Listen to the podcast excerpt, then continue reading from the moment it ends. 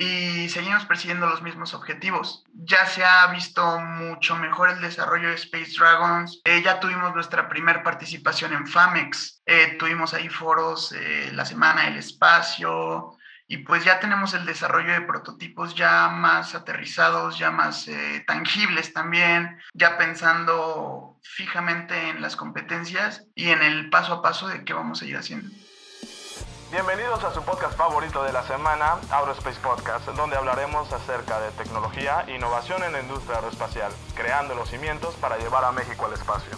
¿Qué tal a todos? Muy buenas tardes a toda la comunidad Aerospace. Mi nombre es Edric Uribe, soy ingeniero aeroespacial, visionario y emprendedor por parte de la Universidad Autónoma de Baja California. Formo parte de un grupo de profesionistas fundadores de Aerospace Cluster liderando los más increíbles proyectos que llevarán a México al espacio. El día de hoy tenemos un episodio muy especial dentro de Aerospace Podcast. Consta de una plática entre ingenieros y o profesionistas para poder destacar sus habilidades técnicas y de comunicación, logrando un alcance global que les permita entrar en el radar de grandes organismos, generando tracción en el ecosistema tecnológico para poder consolidar a México en el espacio. Nos acompaña desde Tulancingo, Hidalgo, Luis Fernando Gómez Monroy, co-host del programa para darle sazón, ah, perdón, para darle potencia y poder a este episodio número 51 de Aerospace Podcast. Es ingeniero en aeronáutica por la Universidad Aeronáutica en Querétaro, apasionado por el cine y los cohetes. ¿Qué tal, ingeniero? Muy buenas tardes. Hola, ¿qué tal, Edric? Ya, ya perteneciendo a este, a este rubro por fin a, la industria como tal y pues muy, muy emocionado de estar el episodio de hoy. Eh, como hace dos o tres episodios que, que, tuvimos a, Auriel, igual ahorita tenemos la, la, oportunidad de tener uno de mis mejores amigos y, y, como te está diciendo detrás de, detrás de cámaras, pues, pues habla, habla hasta por los codos este señor, entonces no creo que vayamos a, a tener ningún problema con, con eh, pues conseguir sus secretos, como dice Juan Carlos, ¿no? Así es, así es. Y ahorita compartiendo con toda la audiencia, eh, grabamos el episodio número 51 y venimos de grabar con el, eh, el, invitado del 50 que para estos momentos, para toda la gente, aún no está confirmado. debemos de admitirlo que el, que el especial número 50 no está confirmado, pero para este punto ya debe estar en línea, teóricamente. O sea, vamos a tratar de, de apretar un poquito ahí con los correos para que, para que podamos tener a este super mega invitado eh, especial. Vaya. Primero que nada, agradeciendo a todos nuestros colaboradores de este programa y a nuestros aliados estratégicos, como lo es el Clúster Aeroespacial de Baja California, por prestarnos las instalaciones para poder grabar y a la UABC por ser pionera en temas aeroespaciales en México. Sin más preámbulo, me gustaría presentarles a una persona que está por poner el nombre de México muy en alto. Es ingeniero aeronáutico por la Universidad Aeronáutica en Querétaro. Participó en el proyecto Water Tunnel Design por parte de Purdue University. Es ganador del programa Impulsa JA Titan Simulador de Negocios y también es ganador del programa Impulsa por parte de Ser Emprendedor. También cuenta con una participación en el Foro Internacional de Emprendedores, FIE, sus siglas, tiene diferentes certificaciones por parte de SolidWorks en la parte de asociado profesional y diseño de superficies. Y actualmente es líder del equipo académico Space Dragons. Para todos ustedes, para todo el público de Aurospace, episodio número 51, Jorge Morales. ¿Cómo estás? Hola, ¿qué tal? Muchas gracias por la invitación. Me presento con todos. Eh, yo soy Jorge Morales Reyes y para mí la verdad es un placer estar participando en este podcast con estos dos grandes de, de, este mundo que es Edric y Luis Fernando y les agradezco mucho la invitación a todos y para mí es un placer estar aquí. Muy bien, gracias Edric, pasándola bien, gracias. Súper bien. Me, me, estabas platicando un poquito de la, de la logística de tu mañana y, y de estos días que están, un poquito apretado. ¿Cómo, ¿Cómo consistía eso, Jorge? Sí, un poco, porque fíjate, yo me traslado mucho de Querétaro a Tlaxcala porque, bueno, yo estudié en Querétaro, pero soy originario del estado de Tlaxcala. Entonces, eh, esta mañana anduve en, una, en un trayecto de Tlaxcala para acá para atender sobre todo tan importante cita que es este podcast. Y pues ya estamos aquí, más que listos y, preparados. Súper bien. Mira, pues básicamente tuvimos algunas ideas frescas al final de la temporada 2 de Aurospace y decidimos reunir a esas cabezas, a esos grupos académicos por parte de México que están involucrados tanto en la parte aeronáutica y espacial. Y pues para aquí el equipo de trabajo de Aurospace, que trabajamos diferentes enfoques, es un honor poder tener a diferentes eh, figuras del sector aeronáutico, como lo eres tú, Jorge Morales, y, gracias por aceptar la invitación. Entonces, vamos a comenzar con este episodio, Fernando, y como nuestro, nuestro eh, queridísimo host, Juan Carlos, pues tampoco para que no se pierda la, la super costumbre del podcast, vamos a hacerte la, la primera pregunta, Fer. Adelante. Perfecto, claro que sí. Eh, pues para la primera pregunta, obviamente voy a hacer la, la, misma que hace Juan Carlos, espero, espero enunciarla correctamente. Eh, pues a nosotros nos gustaría conocer, pues, eh, ¿cómo, ¿cómo, era que decía? Que era, ¿por qué Jorge? ¿Quién Jorge? ¿Cómo Jorge? ¿Y qué Jorge? ¿No? ¿Y, cuándo, y cuándo, Jorge? ¿Y cuándo, Jorge? Pues nos, nos, nos gustaría que, que, que, nos hablaras un poquito de, de ti, del desarrollo profesional que, has efectuado en, esto, en estos últimos años, eh, ¿qué, planes podrías tener a futuro y, pues también que nos platiques eh, un poco de, del papel que desarrollas ahí en, en Space Dragons. Ok, muy bien, muy bien. Pues para empezar, me considero una persona muy, muy activa, me considero una persona que le encanta soñar. Entonces, eso siempre toda la vida me ha caracterizado. Siempre tengo mucha curiosidad, me gusta explorar, soñar, eh, hacer. Entonces, la verdad es que me gusta como tal, eh, usando la expresión vivir vivo, ¿no? Eh, pienso que muchas personas viven, viven en la rutina, no están verdaderamente disfrutando del día con día y es algo que a mí me gusta hacer y lo enfoco en todos los proyectos que hago, lo enfoco en cada área de mi vida también. Digo, no a la perfección, ¿no? ¿Quién lo hace a la perfección? Pero sí me gusta mucho eh, tener esta ideología. Entonces, eh, dentro de mi parte profesional, yo estudié toda mi vida en Tlaxcala y hasta la universidad fue que vine a Puebla, digo a Puebla, a Querétaro, es que nací en Puebla realmente. Es un, es un desastre mi vida, pero eh, estudié en Querétaro lo que es la ingeniería en diseño mecánico aeronáutico. Entonces, inicialmente yo quería estudiar aeroespacial, aunque antes del aeroespacial me gustaba mucho la astrofísica, porque también soy un fiel amante de la astronomía. Entonces, mm, quería como combinar esta parte de la, la parte del espacio con un poco de ingeniería. Me gustaba mucho esta combinación y dije, bueno, ¿por qué no la aeroespacial? Podemos probar ahí. Sin embargo, bueno, por las condiciones de ubicarnos en esta parte del país, no fue tan sencillo no fue tan sencillo encontrar la carrera. Estaba obviamente en, en UABC, claro que sí, pero yo no tuve la oportunidad de ir al norte del país, entonces dije, bueno, ¿por qué no una aeronáutica teniendo aquí la UNAC en Querétaro, que realmente no está tan lejos? Entonces entré a la Universidad Aeronáutica en Querétaro, eh, dije, voy a estudiar eh, aeronáutica, me encantó la carrera de diseño y dije, bueno, de aquí soy, es nueva la carrera, vamos a ver que podemos eh, emprender con, este, con esta nueva modalidad. Entonces, comencé a estudiar ahí. Ahí fue donde conocí grandes amigos, conocí sobre todo también, em, exploré partes de mí como mi gusto por, por la tecnología, mi gusto por la ingeniería. Y entonces comencé a desarrollar algunos proyectos. Me gustaba mucho involucrarme en proyectos desde, desde el inicio entonces realicé proyectos desde proyectos de diseño, proyectos aeronáuticos. Eh, ahí una vez tratamos de diseñar eh, el fan de un, de un turbofan. La verdad es que fue muy interesante el proceso. Eh, también diseñamos la pala de un aerogenerador, que también se me hace un proyecto padrísimo, todo lo que tiene que ver con la aerodinámica, que, que esconden estas cosas. Y pues finalmente llegué a los cohetes que dije, se me hace la verdad un paso muy grande llegar a los cohetes, sobre todo, bueno, cohetería amateur experimental, que es eh, en lo que estamos ahorita. Y justo cuando me empezó a interesar esto fue que recibí una invitación de participar a lo que era Space Dragons en ese momento, que fue un equipo de la universidad que representaba a la universidad, sin embargo, pues todavía no había una competencia fija, ¿no?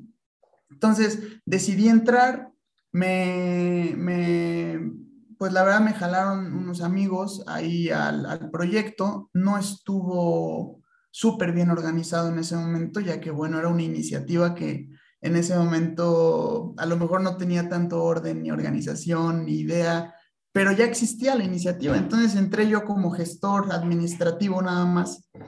Y posteriormente, dentro de la trayectoria que seguimos, eh, nos involucramos, Fercho justamente, Uriel, que estuvo en un episodio atrás, y yo nos involucramos en esta parte de la cohetería, en nuestras prácticas profesionales, y dije, pues va, de aquí vamos a retomar Space Dragons, vamos a hacerle un equipo de cohetería bien hecho, representativo de la universidad, y entonces entre los tres impulsamos este proyecto.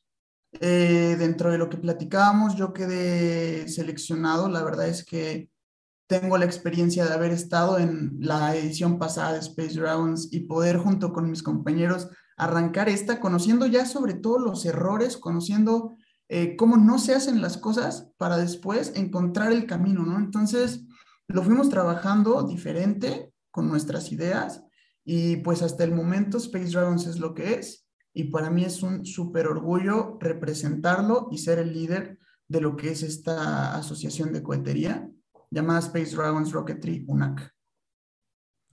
Oye, Jorge, y, bueno, la gente obviamente no, todavía no, no conoce esta parte, eh, pero pues yo sé que, que, tú estás interesado en temas muchísimo más allá de lo, de, de, la ingeniería. Eh, tú eres parte de, de, una sociedad llamada Mensa.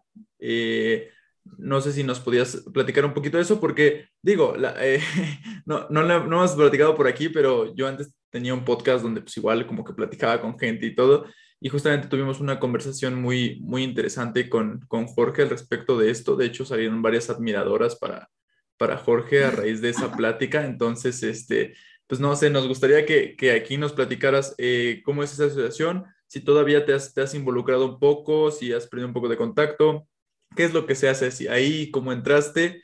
Eh, y, y, también, bueno, y también quería comentar uh, con respecto a que si te hubieras ido a Tijuana, pues, pues hubiera estado un poco raro porque estarías hablando como, como Edric diciéndole soda al refresco y, y queriendo ponerle a todos los tacos tortilla de harina. Entonces, pues, pues qué bueno no, que, la, que, la que, tortilla que de harina es en Mexicali. ah, ok, ok. Ya, o sea, puro burrito, ¿no? Sí, no, el burrito es, es con tortilla de harina, pero ahí Ah, sí, sí. Nos, nos fuimos por la tangente, sorry. No, pero está, está, está muy bien, pero, pero pues sí, luego, eh, la verdad es que Edric no, no tiene tanto acento, pero, pero luego cuando, cuando saca sus palabras como soda o algo- cosas así, sí me acuerdo, ah, sí, está en el norte.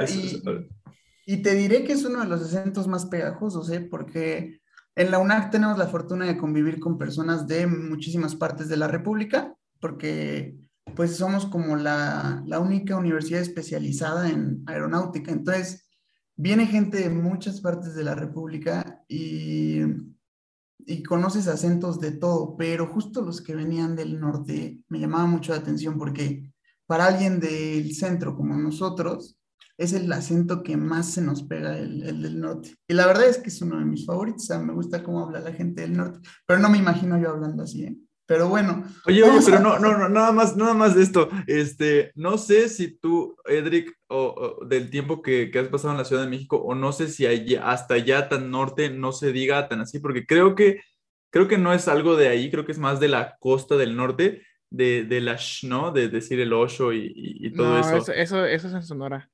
en Ah, ok, Sonora, ok. Más abajo. En Sonora y en Chihuahua.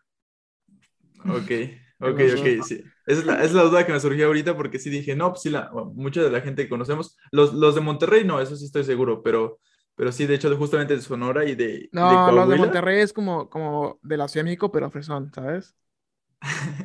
Sí, sí, sí, justamente.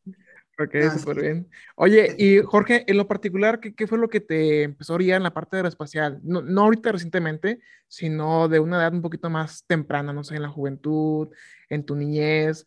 Nos comentaba eh, Roberto Sandoval un, maestro, creo que tienes el, honor de, conocerlo ahí por parte de LONAC, eh, que él vio un documental y que le llamó tanto la atención que le dijo a su madre, yo quiero ser ingeniero aeronáutico y, y este, o aeroespaciales, ya, ya tengo un poquito de rato que no lo veo, pero ¿qué fue lo que te dio a ti este, a poder desarrollarte en esta, en esta parte? O sea, ¿qué, ¿qué te llamó la atención, Jorge? Pues eh, voy, a, voy a abordar las dos, las dos preguntas. Voy a empezar con esta, Edric, que me hiciste, y después voy a pasar a, a la que me decía Fercho de Mensa, que también es un tema interesante. Pero de inicio, pues la verdad desde muy niño a mí me interesaba, me daba curiosidad todo. Entonces, eh, ya sabes, o sea, cualquier cosa, por muy simple que fuera, yo tenía curiosidad del por qué sucedía. O sea, siempre tuve esa, esa idea, ¿por qué pasa esto y por qué pasa lo otro? ¿Y qué pasaría si fuera diferente, no? Entonces, eh, de repente un, día me acuerdo, esto me marcó mucho, yo tenía eh, muchos problemas para dormir y era sobre todo porque cuando era muy, muy chiquito me daba miedo como, como la eternidad, ¿no? Y mis papás me decían, pues, ¿qué onda? O sea, lo más normal es que te dé miedo un monstruo o algo así, ¿no? Pero no la eternidad, ¿qué onda con eso? Y yo decía, pues es que imagínate, o sea, yo pienso en la tierra y pienso en el mundo y digo, bueno, un día me voy a morir yo, ¿no? Pero ¿cuándo se muere la tierra? Y después se muere la tierra y cuándo se muere el universo y cuándo se muere todo, ¿no? Y yo decía, o sea, es que el día que yo me muera voy a dejar de existir para siempre porque yo no veo cómo va a acabar todo, ¿no? Y entonces mis papás se sacaban de onda porque decían, pues está muy chiquito este para estar pensando, para que mi trauma emocional que no me dejara dormir fuera eso. Entonces, todo el tiempo me causaba curiosidad, ya más allá de lo que había acá, o sea, me causaba más curiosidad lo que había afuera, porque yo decía, la Tierra como quiera, pues un día se va a morir, ¿no? O sea, un día va a desaparecer y punto, pero ¿y lo demás? O sea, ¿y después? y después de lo de después. Entonces era como una cuestión que se, o sea, tendía al infinito, ¿no? Y eso me revolvía la cabeza de pequeño y no me dejaba dormir. Entonces, desde ese entonces me, me interesó mucho la exploración de lo que pasaba, el porqué de las cosas, y fue mi primer acercamiento que tuve a la física, que fue por qué suceden las cosas. Entonces, después en la secundaria tuve un profesor excelente de física y me empezó a gustar todavía más este rollo del por qué del por qué. Y pues sí me atravesé con varias eh, películas, con todo esto, pero yo lo veía como algo muy lejano, ¿sabes? Como algo que solo podían hacer casi casi los gringos, ¿no? Eh, que era lo que brillaba a nivel mundial en ese momento. Y me pasó mucho que yo en la prepa tenía esa duda de qué estudiar, de qué hacer, a qué dedicarme. Y un día se, tuvimos un acercamiento con José Hernández, que José Hernández es eh, un astronauta de mexicano, que, bueno, muy famoso en UPAEP, en la escuela, en la Universidad de Puebla, y tuvimos una plática con él, y él nos platicó, ¿no? Pues, o sea, su historia de inspiradora, y yo dije, bueno, yo creo que esto es una señal, ¿no? O sea, la verdad es que de todo esto, yo creo que al final, el hecho de que yo esté en esta plática escuchándolo a él hablar de estos temas, cuando yo estoy teniendo una duda de qué voy a hacer, es como una señal de que por ahí va. Entonces, me empezó a gustar mucho eh, la idea del espacio, de los astronautas. Dije, voy a indagar un poco más. Me empezó a gustar muchísimo la astronomía. Y de ahí dije, bueno, tampoco quiero dedicar mi vida a una ciencia pura, ¿no? O sea, una ciencia así como lo es la astronomía, la astrofísica. Dije, me gustaría combinarle ahí a lo mejor la capacidad que tengo de otro tipo de, de habilidades. Y dije, ¡pum! O sea, yo creo que se conjunta todo en la aeroespacial. Y ahí empecé a ver más cohetes y ahí empezó a gustarme más el cómo llegar allá, ¿sabes? O sea, no tanto el qué hay allá, sino el cómo vamos a hacerle como humanos para llegar allá. Y entonces eso fue lo que me llamó mucho la atención. Entonces, em, eso fue. Y bueno, voy a pasar a la siguiente pregunta que fue la de Fercho de Mensa.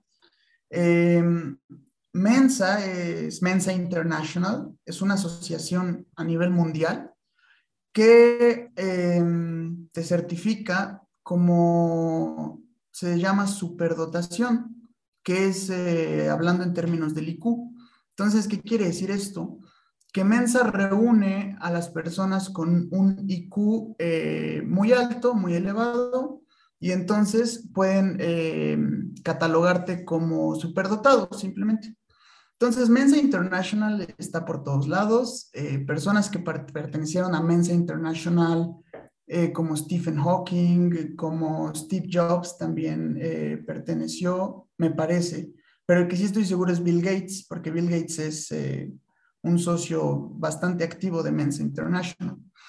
Entonces, yo en ese momento, yo tenía un coach de vida que, bueno, no es psicólogo, es coach. Con él aprendí muchísimo. Y él un día haciéndome análisis eh, psicológicos, todo esto, me dijo, oye, ¿sabes qué? Yo creo que eres muy inteligente y me gustaría que hicieras un examen. Para entrar a Mensa International se tiene que realizar una prueba. La prueba es de 20 minutos, no toma más. La prueba viene desde Inglaterra, donde está pues la sede de Mensa.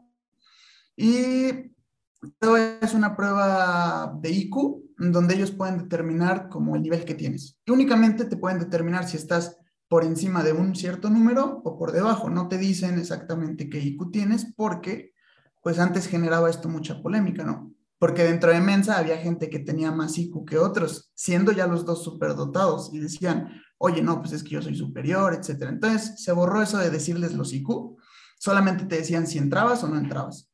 Y entonces básicamente era como poner a prueba tu inteligencia, eh, pues más que nada lógica, ¿no? En esta parte del IQ. Y me lo ofrecieron y la verdad es que yo, pues a lo mejor muchas personas y de los que nos están escuchando, si se los ofrecieran, dirían que sí inmediatamente, pero es una prueba bastante fuerte a nivel psicológico porque, pues si no quedas, como que el haber tenido esa ilusión de que podías quedar y no eres lo suficientemente capaz, pues sí es un golpe fuerte que tiene la gente. Entonces, presenté esa vez la prueba, dije, bueno, va, lo voy a hacer, y pues básicamente Mensa está catalogada como eh, quien reúne a personas que están por encima del, dos, del 98% de la población, se podría decir.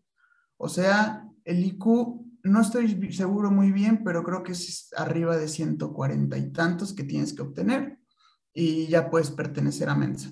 Entonces, esa vez yo hice la prueba, la verdad sí tenía mucho miedo, estaba nervioso, eh, creo que como cualquiera lo estaría, pero tuve un excelente resultado. Meses después me dieron los resultados, me dijeron, no, pues sabes qué, este, te felicitamos, eres parte de, de Mensa actualmente, de Mensa México, y pues la verdad es que la superdotación existe eh, en todo México, en todos lados. Se dice que es un 2% de la población que pues tiene este IQ, se podría decir, sin embargo, pues no han sido estudiados, ¿no? O sea, no han sido, no han presentado un examen. O sea, puedes estar hablando con una persona que es superdotada y sin saberlo. La verdad es que esto yo lo mentalicé mucho como de, a ver, no es como que de hoy a mañana ya eh, voy a ser un genio y ya voy a ser la maravilla del mundo. No, simplemente es tu vida normal. O sea, sigues normal, solamente perteneces a Mensa International, pero mi vida seguía completamente normal.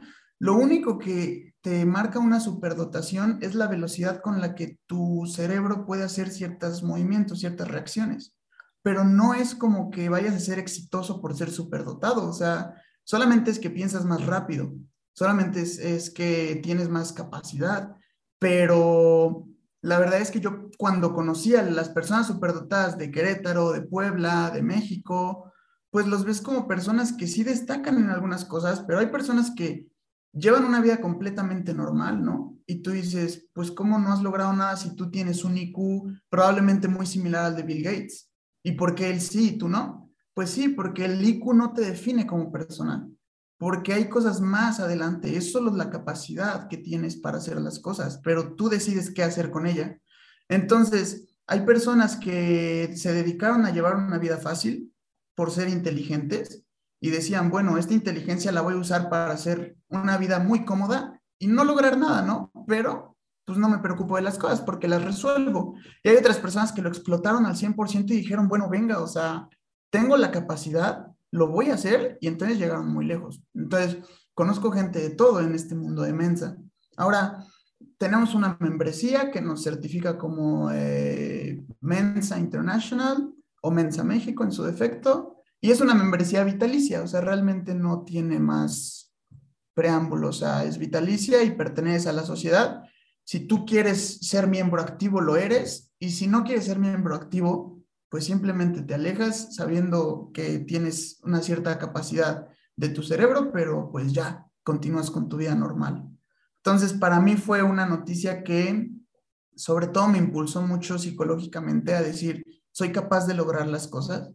O sea, tengo la capacidad de hacerlo, voy a, voy a aprovecharlo, voy a usarlo, pero no te miento, en ocasiones también fue como, bueno, puedo relajarme en algunas cosas, ¿no? Entonces me relajaba, dejaba que fluyera y no lo utilizaba realmente. Pero pues, como te menciono al inicio, es una cosa que no es que por ser de mensa, ¡pum!, ya eres otra persona, no, o sea, es ayer y hoy, son, la verdad es que muy consecutivos, o sea, no hay realmente un salto tan grande. Tú decides qué tanto quieres saltar con eso, pero es eso, eh, realmente yo ya lo era y lo voy a seguir siendo, haga lo que haga de mi vida. Entonces, realmente no hemos definido una persona por su IQ y eso es algo que desde el punto de vista de alguien que pertenece a Mensa, te lo digo, el IQ no define a una persona, ni la inteligencia, ni de lo que va a ser capaz en ninguna circunstancia. Mm. ¿Para qué sí te ayudaría el, IQ? ¿Para qué tipo de situaciones? Pues mira, principalmente a mí, porque puedo hablar de, mi, de mi experiencia, me ha ayudado mucho a facilitarme algunas cosas. Por ejemplo, mmm, puedo concentrarme en varias cosas al mismo tiempo en algunos momentos y lo he utilizado. En cierto punto puedo memorizar más fácil las cosas o a lo mejor venir con una idea más sencillo. Puedes tener capacidad de improvisar las cosas más fácil. Es como la velocidad con la que actúas, pero realmente tú decides para qué lo usas. Y te comparto, por ejemplo, hay una persona que yo conozco que se dedicó al cubo Rubik, que es de Mensa, ¿no? Y entonces el tipo rompe récords impresionantes, pero él lo enfocó a esa parte de su inteligencia, ¿no? A lo mejor en la parte social nunca lo utilizó, pero para el cubo Rubik era buenísimo. Eh, otra persona lo dedicó para la psicología y para el trato con las personas, y es un genio social, pero a lo mejor en cuestión ingenieril no lo tiene, ¿no? O sea, no lo sabe. Podría hacerlo, pero no. Conozco otra chica que es extremadamente políglota, ¿no? O sea, habla demasiados idiomas porque ella lo enfocó para las, las lenguas. Entonces, realmente tú decides en qué enfocas. Es como que tienes la capacidad, tienes el motor y tú decides ese motor a qué vehículo se lo quieres poner y a dónde quieres llegar con ello. O sea, lo único que te asegura es que tienes la capacidad. Entonces, yo lo he utilizado para los proyectos que he hecho y no te voy a mentir, también lo he usado para relajarme en algunas cosas, para no estar presionado y para investigar. Eh, también lo he utilizado. Pues la verdad es que lo puedes usar para cualquier cosa que, a ti te convenga en tu vida al final. Jorge, mira, en particular, ya volviendo un poquito más al tema de, Space Dragons, el, grupo académico por parte de UNAC, tú decidiste irte involucrando de poquito en poquito, o fue algo que, que nació contigo, así que conozco un poquito la, la historia, si pudieras entrar un poquito más en, en trasfondo de, de, básicamente en qué consiste el, el, proyecto, cómo te has involucrado y cómo fuiste escalando hasta convertirte en, en el líder actual del, del, equipo de trabajo. Sí, claro, eh, este proyecto lo inició la primera generación de mi carrera, yo soy de la tercera generación, pero la primera generación lo inició como un proyecto, se llamaban proyectos de integradora. Es un proyecto que integra varias materias, es una, es una materia que integra varias materias, valga la redundancia. Y tienes que hacer un proyecto físico en ese caso. Entonces ellos dijeron, vamos a hacer un cohete, ¿por qué no? Y hicieron el intento de hacer el cohete, salió el cohete, en este caso pues obviamente faltaban algunas cosas, pero tenían el diseño conceptual hecho. Y dijeron, bueno, ¿por qué no inscribirlo como un equipo representativo de la UNAC? Entonces ellos lo inscriben en ese momento como equipo representativo y entra solo ese grupo de la generación de mi carrera de, primer, de primera generación, ellos entraron nada más. Entonces empezaron a reclutar a gente y el primer, eh, a lo mejor donde llegó a existir un pequeño error, a mi parecer, fue que reclutaron en un inicio gente solo de mi carrera de nuestra carrera, que era el diseño.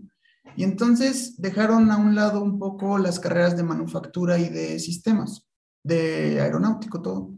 Entonces, en esa parte, uno de mis, bueno, tenían recomendaciones de varios profesores y un profesor, una profesora me recomendó a mí y bueno, ellos eh, me contactaron, oye, ¿quieres ser parte de Space Dragons? Yo sí, la verdad sí me gustaría entrar al proyecto, aprender. Y entré al área de administración, que era donde en ese momento había como vacantes. Entonces, entré a la parte de administración, justo a la parte de patrocinios. Entonces, yo me encargaba de los patrocinios, de desarrollar las presentaciones, de contactar a las empresas para financiar el proyecto. Sin embargo, pues nunca se pudo concluir porque la parte técnica no funcionó, o sea, no pudieron sacar, no pudimos sacar un prototipo, ¿no? Para competencia o, o demostrativo. Entonces, de ahí el proyecto se fue abandonando poco a poco hasta que quedó totalmente abandonado. En ese momento entra Víctor, que Víctor es uno de mis compañeros, y Víctor me dice, Víctor fue el que me reclutó en esa primera edición. Entonces, llega la segunda edición, me dice Víctor, oye, ¿por qué no armamos de nuevo el proyecto y tú diriges la parte administrativa? Ya no vas a ser un gestor, ya vas a ser el líder administrativo, ¿no? Yo voy a ser líder general, me dijo Víctor. Entonces, Víctor entró de líder general, yo de líder administrativo y empezamos a trabajar el proyecto de nuevo. Empezó a tomar más forma. Sin embargo, justo cuando estábamos por concretar eh, lo que iba a ser nuestro primer prototipo, llegó la pandemia y de nuevo el proyecto comenzó a disolverse hasta quedar en el olvido completamente. Y en ese momento la UNAC decidió eh, destituir a Space Dragons como equipo representativo porque pues no cumplía los requisitos y quedó fuera. Entonces, Fercho, Uriel y yo, a través de nuestras prácticas que fueron con la empresa BIF 360, a través de Ramón, Ramón Omar, eh, nosotros fuimos al ENMISE y trabajamos en el desarrollo de un prototipo de cohete. Entonces aprendimos mucho, ganamos experiencia, pudimos ir al ENMISE y dentro del ENMISE participamos justamente con la tesis que desarrolló Fercho y Uriel, que es el diseño de una tobera. Entonces, por esa parte fue que terminamos el ENMISE y dijimos, o sea, ya habiendo visto todo el movimiento aeroespacial que se está viviendo y el auge que se está viviendo en México, dijimos, oigan, ¿por qué no retomar Space Dragons?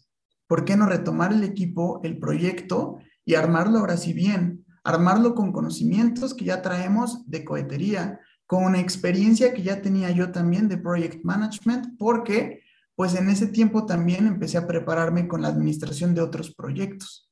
Entonces ya tenía yo más noción en eso y pues Fercho y Uriel ya tenían igual más conocimiento en toda esta área y dijimos, creo que no teníamos ni pies ni cabeza en ese momento, pero en este instante creo que ya tenemos eh, las facultades para hacerlo. Entonces, fuimos impulsores los tres, sin embargo, por la experiencia que yo tenía de haber estado en Space Dragons anteriormente, conocer los errores que habíamos tenido, eh, conocer un poco también, un poco de administración de proyectos, dije, bueno, vamos a armarlo juntos y entre los tres deliberamos que sería yo el líder eh, del proyecto y pues me encargaría yo también del área de la, del project management, básicamente. Entonces, establecimos todo lo que fue necesario, todos los requisitos para poder constituir a Space Dragons como un equipo representativo ya oficial de UNAC de nuevo. Entonces, fuimos con las personas de la UNAC, eh, con los responsables, hicimos todo el trámite que se tuvo que hacer, y hicimos la presentación del proyecto y la UNAC lo aprobó dándonos eh, la, confianza y pues obviamente elegimos como competencia en primera instancia al ENMISE y posteriormente eh, realizar certificaciones de tipo Trípoli.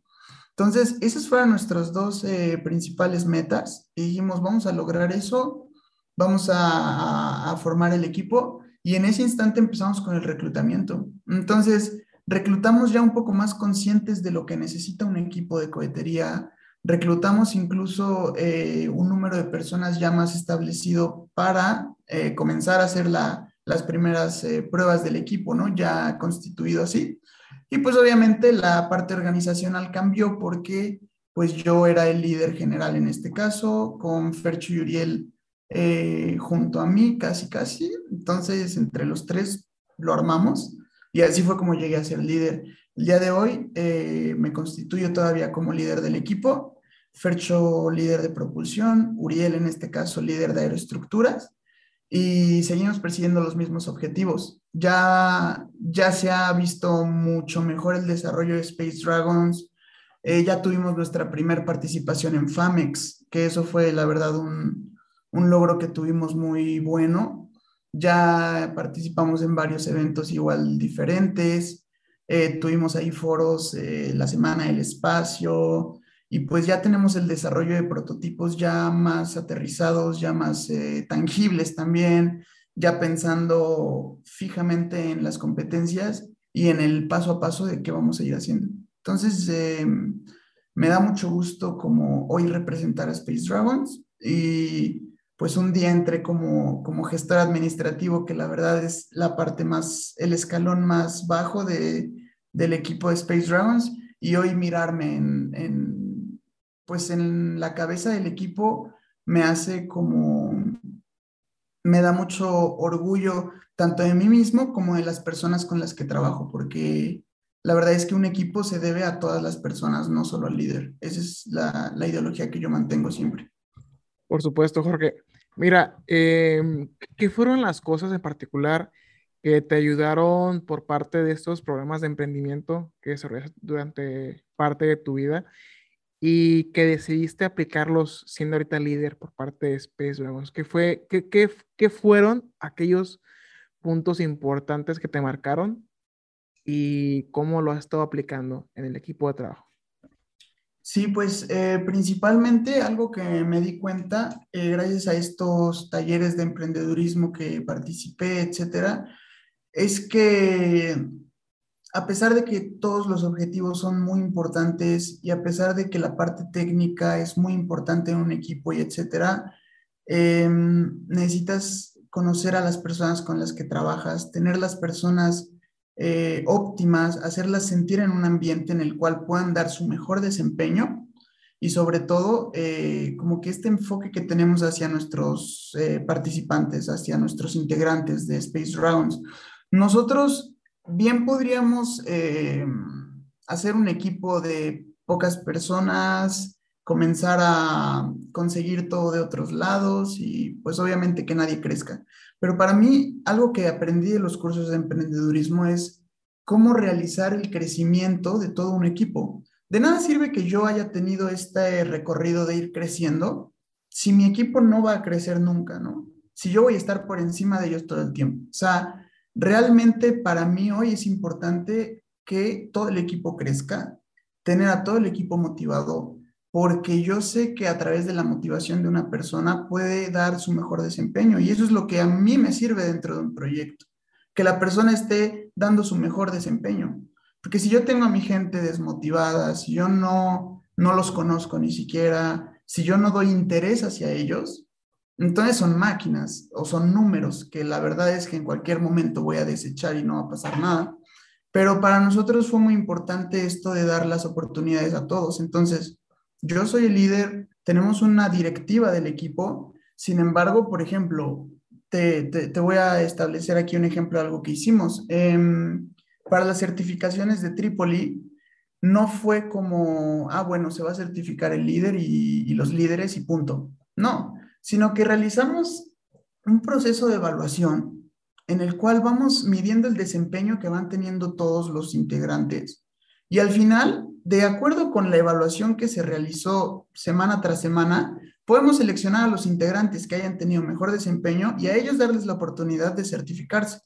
Entonces, eh, en Space Dragons no es que entres como una persona más, no es que tengas un lugar eh, que simplemente en cualquier momento te vas y alguien lo va a ocupar y simplemente y ya. O sea, sino que les damos la importancia de lo que, de lo que buscamos. Tratamos de unir todos los esfuerzos para llegar al objetivo en común. Y eso es lo que, eso es lo que hace el project management. O sea, utilizar todas las herramientas que tenemos en el equipo, darles su mejor performance para lograr el objetivo. Pero pues esa parte para mí fue algo que aprendí dentro de los talleres, que no siempre las personas van a ser solo una, como digamos, una máquina que va a trabajar para ti, para tus objetivos, ¿no? O sea, yo los motivo, entonces yo todo el tiempo me encuentro motivándolos diciendo, o sea, si tu desempeño es bueno, tú vas a certificarte. Y en el momento en que a lo mejor eh, yo tenga que, que abandonar o alguno tenga que abandonar, tú vas a ser el próximo líder, o sea, quiero que te creas eso, o sea, que, que pueda yo impulsar el liderazgo en las personas, porque creo que si algo necesita México es líderes y creo que cualquier, en cualquier lugar eh, necesitamos líderes y eso es lo que también me siento comprometido con mi equipo, de impulsar su crecimiento también, ¿no? En busca de los, de los objetivos que tenemos, claro, sin dejarlo de lado. Si no, sería yo ahí un curso este, de liderazgo nada más, ¿no? Pero, pero sí se me hace importante que yo pueda eh, motivar a las personas a que den la mejor versión dentro del equipo con las características y las habilidades que tienen y poder impulsarlos a, su máximo potencial para llegar a, lograr el objetivo. Entonces, eh, dentro de la parte técnica de la administración de proyectos, claro, también tuve ahí enseñanzas sobre cómo organizar un equipo, cómo realizar este, un proyecto, desde la concepción del proyecto hasta, o sea, casi, casi mm, ciclo de vida de un proyecto, ciclo de vida de un producto. La verdad es que sí me acerqué incluso al, a los principios del project management del PMI. Entonces, de la parte técnica tuve ahí varias eh, enseñanzas, pero creo que lo que más podría decirte que aplicamos es la parte de em, dar mucho peso a las personas con las que trabajamos. Entonces, eso, eso para nosotros es muy, muy importante. Está muy padre que tengas esa mentalidad de, liderazgo, pero no, no del querer hacerlo como tal para ti, ¿no? Sino el apoyar a la gente que tienes al lado, ¿no? Inclusive, si puedo usar las palabras detrás, que van siguiendo tus pasos y que en algún punto, pues, van a querer eh, convertirse en un Jorge Morales, ¿no? El, el ingeniero aeronáutico que tiene cursos de emprendimiento, certificados de SolidWorks y que eventualmente pues va a empezar a motivar a más gente del equipo de Space Dragons. Entonces, pues felicidades, es, es un buen camino, es un camino muy difícil en donde tienes que poner el ejemplo, tienes que dar la cara. Si la rega el equipo, pues ni modo, o sea, la regamos todos y, y tener que tener esa, como tal resiliencia de adaptación, ¿no? el, el, que ahorita la pandemia nos esté pegando bastante duro, eh, pues tiene que haber ese motivador, esa persona que esté liderando en estos momentos difíciles.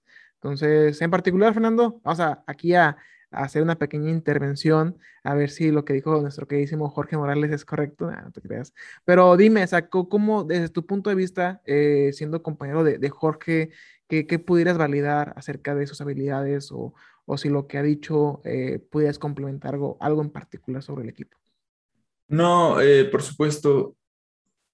Siento que, que, particularmente lo que, lo que Jorge ha estado mencionando sobre, sobre cómo, cuál fue su, su transcurso dentro del equipo. Nosotros como tal estábamos, de hecho, al principio de la carrera cuando lo veíamos que estaba con Space Dragons, todos nosotros estábamos muy interesados y, oye, ¿cuándo van a sacar las convocatorias? Oye, ya queremos unirnos, oye, ¿qué onda? Eh, pues él, como tal en ese momento pues no tenía manera de darnos respuesta, ¿no? Porque no estaba tan, tan metido en, en, esa parte de la, pues de todo el manejo, ¿no? Eh, ya una vez que le, que le, dan luz verde, empieza a hacer este, un pequeño reclutamiento, empezamos a juntar a algunas personas para, para lanzar el equipo, se nos viene la pandemia y pues como te mencionaba él. Eh, yo creo que, que, en todo ese proceso que tuve de aprendizaje vio las cosas que se estaban haciendo bien, sobre todo eh, una frase de, de, una persona que sigo eh, muy de cerca en redes sociales, que es eh, Edric Uribe, que, se los recomiendo mucho a todos, que yo veía que, que hay veces que, que, pues tienes que dar los primeros pasos, ¿no? O sea, que hay veces que, que por planear mucho las cosas no, no se realizan. Entonces yo siento que eso fue algo extremadamente positivo del equipo en primera instancia, que eh, pues desarrollaron este proyecto para integradora 3, que, bueno, para integradora 2 o 3, que no, no recuerdo bien, eh, que pues todos al final lo hacemos y ellos lo convirtieron en algo más, quisieron trascender eh, con, con, sus altibajos, ¿no? Entonces, yo creo que si hay algo que, que tuvo bien Jorge fue, fue ver lo que se hizo bien, lo que se hizo mal, y fue tomar toda esa experiencia que, que, que tuvo y, y transferirla al equipo que tenemos ahora, que como, como bien mencionaba, no teníamos eh, gente de diferentes áreas de la escuela, entonces vamos a hacerlo lo más mixto posible. De hecho, pues yo estaba esperando mucha gente de, de diseño mecánico en mi área, ¿no? Que somos propulsión, eh, pero pues con las entrevistas que hicimos, que, que, la verdad es que nos tomamos el tiempo para hacer las entrevistas, para analizar los candidatos, qué es lo que necesitábamos, qué es lo que no necesitábamos, pues al final termina teniendo mucha gente de manufactura, ¿no? Entonces, eh, así fue como, pues como nos fuimos dando cuenta de, como fuimos aprendiendo realmente y como hemos estado manejando ahorita el equipo, que esperamos que, que trascienda. Y, y, pues sí, realmente, si bien tenemos algunos intereses como desarrollarnos también nosotros eh, dentro del equipo, ahorita que ya estamos eh, egresados, también tenemos el interés pues de que el, equipo se mantenga, dejar ese como pequeño legado de que, de que pueda ser sostenible, generar las suficientes buenas prácticas. Eh, y, poder hacer que año con año eh, pues puedan ir, ir, mejorando. Inclusive si en algún momento eh, nosotros decidíamos tomar eh, pues la maestría, pues igual y incorporarnos de nueva cuenta y, pues ya ver hasta dónde lo podemos llevar. Estuvimos hablando con, con Melissa, uh, supongo que aquí va a ser hace dos episodios, entonces pues ella, ella, que está en, allá en, en Tijuana con el club de, de cohetería, que pues ellos ya tienen mucho tiempo, ¿no? Pero pues por algún lado se empieza y nosotros queremos eh, tener, tener los pasos firmes, que es justamente como, como Jorge lo ha estado haciendo hasta ahora como, como líder de equipo. Eh, y, y, a veces sentimos que igual íbamos un poco lentos, pero todos los pasos que estamos dando son, son los que sentimos que nos van a llevar en la dirección que, que queremos dirigirnos. Fíjate que está muy padre eh, el hecho de que ustedes sean ahorita pioneros eh, en su universidad, por lo menos en este tipo de temáticas de hacer equipos y ahora sí que como el ave fénix, ¿no? Resurgirlos de, desde las cenizas. Entonces, ¿cuál sería como este, este plan a largo plazo, Jorge y Fernando también te puede incluir, para que sus conocimientos, ya que ustedes ya egresaron de la carrera, pues no se perdieran? Así que, ¿cuál sería como ese seguimiento para que Space Dragons en 20 años sea el, mejor equipo de México en, en, o en algún proyecto para SAE? No sé, ¿cuál es el plan? Sí, eh, bueno, principalmente eh, ahorita ya egresamos. La verdad es que a mí sí me gustaría pasar a hacer una maestría, pero no quiero soltar al equipo de Space Rounds. En este caso, en primera instancia, porque ahorita estamos todavía forjando a los, a los próximos líderes. Entonces, siento que dejar ahorita Space Rounds así de golpe podría eh, pues tambalearse un poco, ya que estamos terminando de forjar a las personas que van a seguir. Entonces, esta es una de las, de las metas, ¿no? Eh, generar ahorita líderes que puedan seguir el proyecto dentro de la universidad. Ahora, irme a la maestría. Algo que, que, que yo aprendí del ENMISE, justamente, fue que, no recuerdo quién lo dijo, pero nos platicaba que obviamente la aeroespacial aquí en México había tenido auges, pero que no se ha levantado al nivel de otros países, debido a que muchos mexicanos no regresan a México después de estudiar y siempre quieren, tienen los ojos puestos en otros países menos en México. Entonces, a veces falta eso, ¿no? Como de que a lo mejor todo el tiempo estamos pensando en eh, agencias como las de Estados Unidos, eh, agencias como las de Rusia, las de Europa, inclusive las de China, etcétera. Entonces, pensamos mucho en ello y decimos, es que a mí me gustaría llegar allá, a mí me gustaría estudiar mi maestría y este, prepararme y llegar allá. Y es como, ¿y por qué no has pensado en venir acá a hacer algo? O sea, ¿por qué no piensas en que México también necesita a sus propios ingenieros mexicanos? Porque países como lo fue Estados Unidos, lo que hicieron fue, para llegar hasta donde está, fue usar a su gente para los Estados Unidos. No era que los prepararan para alguien más, ¿no? Y eso es lo que yo no quiero eh, dejar ahorita. O sea, yo no quisiera irme a estudiar una maestría a otro lado y después eh, olvidarme de, del proyecto que yo hice aquí en México, olvidarme de, de mis compañeros, olvidarme el esfuerzo que ya hicimos Fer, Churiel, yo y todos los integrantes de Space Rounds actuales. O sea, para mí es importante, sí, hacer la maestría, sí, prepararme en otros lados, conocer, irme con los mejores de los mejores para aprender, pero regresar aquí y seguir haciendo cosas. O sea, o sea, yo creo que eso es lo que hace a México crecer y eso para mí es un tema súper importante. O sea, yo creo que todos debemos tener en mente que a lo mejor soñamos con otros países, pero no está bien que abandonemos eh, nuestro país sin dejar nada aquí, ¿no? Entonces, Space Dragons yo lo veo como un legado que estamos ahorita realizando. Es como a nuestro nivel, o sea, desde nuestro, nuestras posibilidades el día de hoy es lo que estamos dejando como legado, como egresados hoy.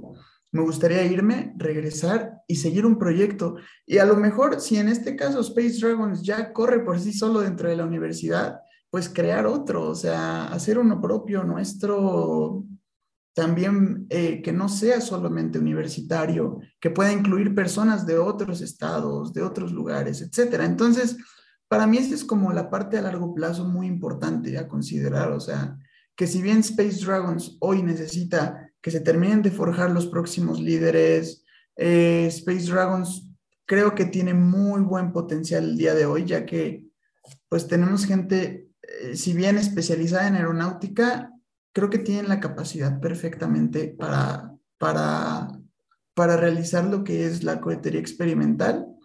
Y pues sí me gustaría prepararme en, a lo mejor ahí sí te puedo decir, a lo mejor otro país, irme a preparar, como te digo, con, con gente que sepa muchísimo más que yo, prepararme y todo, pero regresar a México y hacer algo, eso, eso para mí es básico.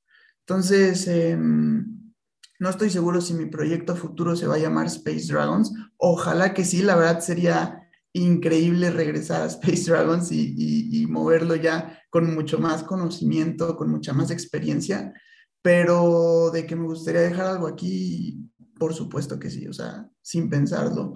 Y bueno, ahora sí voy a hacerle la palabra a Fercho para que nos platique también desde su punto de vista qué onda con el futuro de, Space Dragons y sus planes a largo plazo. Sí, claro, muchas gracias. Eh, sí, como, como lo hemos ido comentando, nosotros, algo que estamos trabajando mucho más, más que nada ahorita en pandemia, si bien estamos trabajando con el herramental que se va a utilizar para el equipo, eh, y por herramientas queremos dejar tanto herramientas, documentos, como herramientas que se puedan utilizar para generar los propios cohetes, como un banco de pruebas, eh, inclusive encontrar una locación segura para que puedan hacer lanzamientos eh, cerca de Querétaro, en la zona o inclusive dentro del mismo Querétaro. Entonces, y, la documentación que queremos dejar es toda la parte de seguridad, eh, queremos dejar pues toda la metodología de diseño, justamente la, la tesis que desarrollamos Uriel y yo es, es, como tal la metodología. De hecho, empezamos bastante empezamos a explicar las ecuaciones que utilizamos de una manera lo suficientemente sencilla para que alguien que fuera iniciando, que tuviera los conocimientos inclusive de álgebra, pudiera empezar a, comprenderlo y fuera escalando de ahí el conocimiento. Entonces, eh, así es como, como queremos dejar el, legado en la universidad y ahorita dejando las primeras personas eh, Trípoli certificadas ahí mismo para que ellos a su vez se puedan ir convirtiendo en líderes, inclusive llevarlos al, al próximo enmise que se va a generar en, en Guadalajara. Y, y, como dice Jorge, eh, llegar un poquito más allá, si bien eh, igual en un tiempo pues ya no tenemos la, la, oportunidad de continuar colaborando con Space Dragons, igual y, ya nos separamos un poquito más de la, de la universidad o inclusive, pues no sé, podría ser que en algunos años regresar, eh, pues también generar la competencia, ¿no? O sea, igual no creo que sea algo malo que, que, igual nosotros llevemos este conocimiento a, a, otros lados, por ejemplo, pues a nuestras ciudades natales y, y, pues generar algunos otros equipos interesados en la, en la cohetería eh, y pues de ahí pues generar inclusive un encuentro de cohetería pues aquí en el centro del país, que yo estoy seguro que ya debe de haber algunas organizaciones que, que deben estar cerca de eso, pues, pero, pero irnos juntando todos, ¿no? Y, y, saber que este conocimiento se va generando muchísimo de la parte de, de, del interés, ¿no? Porque obviamente alguien no va a estar interesado de algo que no conoce. Entonces, si podemos despertar ese interés en las personas un poco más jóvenes, eh, en, esos talentos que todavía no se han aterrizado, esparcidos en diferentes ingenierías o, cosas como esa, pues, pues sí, es, parte del, del, legado que queremos dejar y parte de las experiencias buenas que hemos tenido a, través de todo este año que hemos estado eh, involucrados en la cohetería experimental, pues llevarlos a diferentes lados, ¿no? Entonces, eh, pues yo concuerdo con, con Jorge en eso y, y pues sí, sí hemos, hemos, hemos generado un, un cariño especial por, por esta parte, ¿no? Sí, yo, creo que es, lo más importante el, poder trabajar en equipo y de cierta manera el, campo del emprendimiento te ayuda bastante a abarcar diferentes temas. Eh, ser un todólogo o el, el, estar involucrado en todos los procesos y es lo bonito, o sea que por parte del emprendimiento aprendes los conocimientos para poder claro, no lo aprendes de la noche a la mañana, pero el, trabajo en equipo, el ser un líder, es algo que si no naciste para hacerlo, pero quieres hacerlo, lo vas forjando y te equivocas al principio. Y a, lo mejor en un principio suena más como, como jefe, ¿no? Pero a medida conforme tú vayas desarrollándote, vas agarrando esas habilidades blandas como hablábamos en el episodio con, con Elisa. Entonces, pues felicidades, realmente me, me impresiona bastante que, que, Space Dragons ahorita vaya eh, subiendo exponencialmente en, en, en, la parte de, de cohetería y siendo ustedes aeronáuticos en la parte de diseño, que estén un poquito más involucrados en la parte pues aeroespacial. Eh, ¿Qué tipo de proyectos eh, nos pudieran compartir ahorita, chicos? Aparte de cohetería, ¿están interesados en meterse, no sé, a lo mejor a Roberts o Kansas, o será puro cohete, o no sé, aeromodelismo? ¿Qué, qué planes tienen ahorita para, para Space Dragons? Claro, aquí es muy importante eh, mencionar también que Space Dragons forma parte de lo que es un comité de equipos representativos dentro de la Universidad de Aeronáutica en Querétaro. Entonces, eh, a lo mejor estos nombres llegaron a sonar familiar en algunas competencias, pero nosotros somos cuatro equipos. Space Dragon se dedica ahorita a la cohetería. En Rovers eh, tenemos a lo que es Roche Team, que ellos eh, pertenecen a la UNAC, es Roche Team UNAC. Después para Kansas tenemos eh, a nuestros compañeros de Kansas, justamente. Así se escribe con K y doble A, Kansas. Y para aeromodelismo tenemos a UFly, que también pertenece a la UNAC, y bueno, ellos eh, igual creo que han tenido muy buena trayectoria dentro de SAE, por ejemplo. Entonces, eh, en este caso, ahí sí Space Dragons se va a dedicar, no tenemos planes de movernos de lo que es la cohetería en estos momentos, porque pues dentro de la universidad ya existen también estas, estos otros tres equipos para esas áreas. Y lo que sí es interesante, eh, eso ahora sí es muy personal, a mí me parecería muy interesante en su momento, y, no lo estoy eh, pidiendo en estos momentos, pero dentro de mi cabeza, como dice un compañero, pensando en voz alta, eh, unificar estos cuatro equipos eh, sería muy buena idea, pero no como uno solo, sino como una sociedad que represente a la UNAC. Ahí tenemos el ejemplo de algo que hizo, por ejemplo, UDG, ¿no? En, Guadalajara, que hicieron UDG Aerospace. Y UDG Aerospace representa en diferentes categorías, ¿no? Entonces, a mí me parece como una idea bastante buena esto de unificar eh, como el nombre de los equipos. Entonces, en vez de que tú pienses en Space Dragons, en UFly, Kansas, y a lo mejor conoces a uno, pero no a los otros, y etcétera, creo que es una buena idea cuando se unifican y entonces poner algo así como, a ver, voy a decir un nombre, UNAC Aerospace, y entonces eh, tienes las ramas de los, las cuatro competencias o los cuatro, las cuatro disciplinas que puedan cubrir. Se me hace una buena idea, sin embargo, de momento nos encontramos eh, seccionados de esta forma y pues sí, Space Dragon de momento no tiene como, como la intención de involucrarnos en alguna de las otras. Sin embargo, haciendo esta unificación que te, que te platico, yo creo que sería bueno también porque se logran transmitir los conocimientos de áreas en las que a lo mejor Space Dragons hoy no sabe mucho, que es, por ejemplo, aeromodelismo, que es a lo mejor eh, rovers, eh, Kansas. Entonces puedes ir conjuntando y entonces a lo mejor puedes hacer una competencia de Kansas y quien va a propulsar al Kansas es un, es un cohete de, de, de Space Dragons, ¿no? Entonces, ese tipo de colaboraciones hoy las veo muy interesantes, las veo potencialmente buenas. Sin embargo, son proyectos a trabajar y es de las cosas que ahorita no hemos hecho, pero podrían ser muy buena idea en un futuro. Muy bien. Oye, hablamos eh, hace rato, antes de, del podcast, eh, sobre un tema en particular que era lo, lo de la tesis.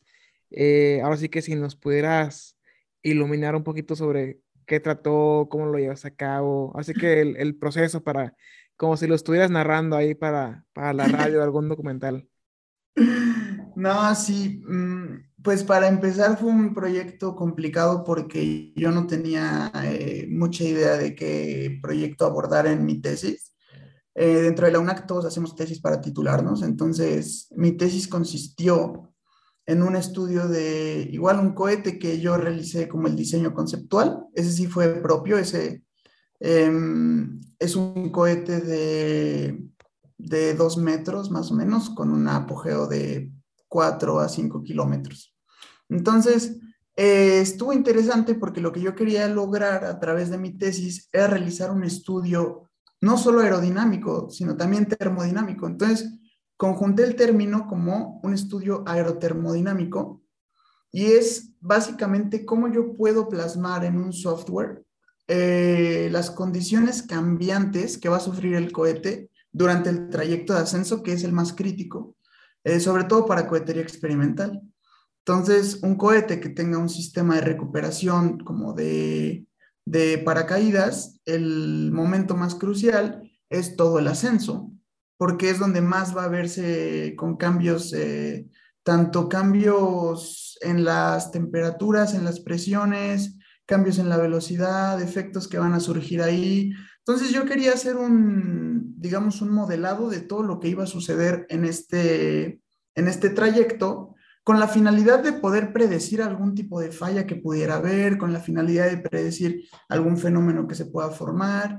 Y creo que es un análisis bueno en el sentido de, eh, sirve como para hacer una prueba no experimental física, en este caso, o sea, sin tener que construir el cohete, puedes hacer una prueba con esto para ver cómo se va a comportar y qué riesgos puedes tener dentro de la estructura, ¿no? Entonces, realicé primeramente el diseño del cohete eh, y algo que yo quería hacer mucho era a través de un software eh, de simulación poder simular al mismo tiempo los cambios en la temperatura eh, del aire que iba a experimentar, los cambios en las presiones del aire que iba a experimentar, los cambios de velocidad que iba a experimentar el cohete según la propulsión que tuviera. Y en este caso, pues observar al final qué efectos pueden suceder.